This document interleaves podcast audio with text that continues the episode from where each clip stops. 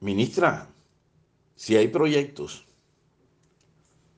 Recientemente he escrito varias columnas en las que el tema principal ha sido la urgente necesidad de invertir en el agro del Atlántico como condición clave para incentivar la creación de agroindustrias en nuestro departamento.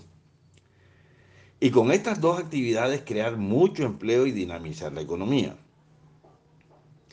En estas insistí en nuevos distritos de riego a lo largo del oriente del Atlántico, recordando que los dos en el sur del departamento construidos hace más de seis décadas fueron descuidados por años, pero ahora en plena recuperación.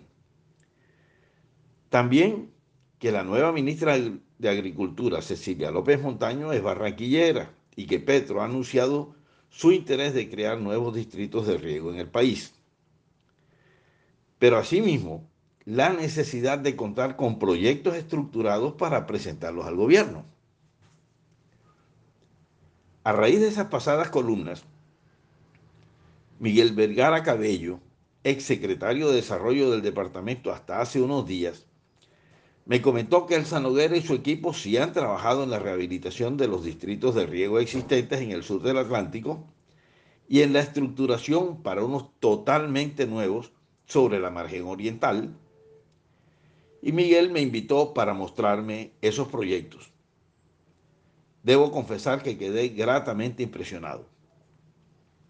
Procuraré sintetizar sobre estos. 1 Distrito de riego Repelón, fase 1 y 2, rehabilitado un 77%. Hoy beneficia a 3.500 hectáreas. Para terminar su fase 3 se requieren 9.700 millones para 1.500 hectáreas adicionales. 2. Habilitación del distrito de riego Santa Lucía, Suán, fase 3. Inversión 17 mil millones y beneficia 2.200 hectáreas. 3. Distrito de riego oriental.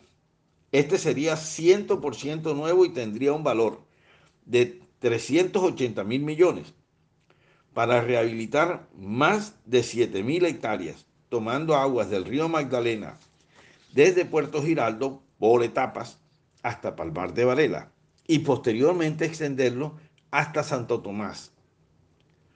Con los referidos distritos de riego, el Atlántico contaría con casi 15.000 hectáreas con riego garantizado para diversos cultivos, pero no menos importante sería el centro de valor agregado estructurado por la gobernación que estaría ubicado en Gran Abastos para la transformación con maquinaria de lo cosechado, consolidando una agroindustria primaria clave.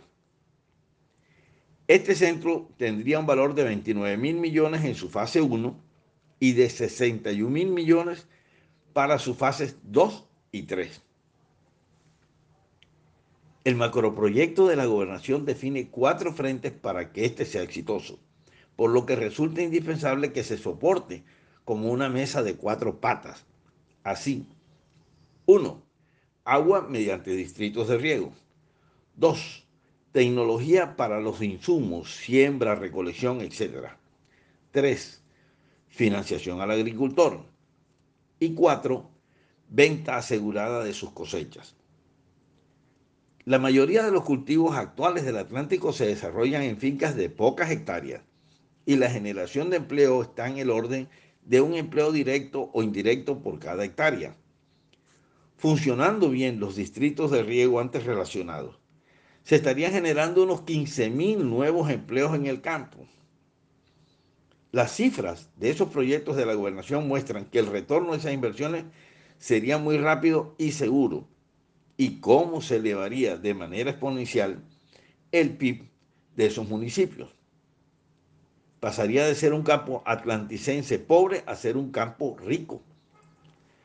Así que, doctora Cecilia López, el Atlántico sí tiene estructurado todos los anteriores proyectos. Necesitamos su apoyo. El departamento está listo para recibir los aportes de la nación para ponerlos en marcha, siempre y cuando la bancada del Atlántico haga la tarea de gestionar los recursos. Por esto recalco lo dicho anteriormente, es ahora o nunca. Nicolás Renovitsky Renovitsky.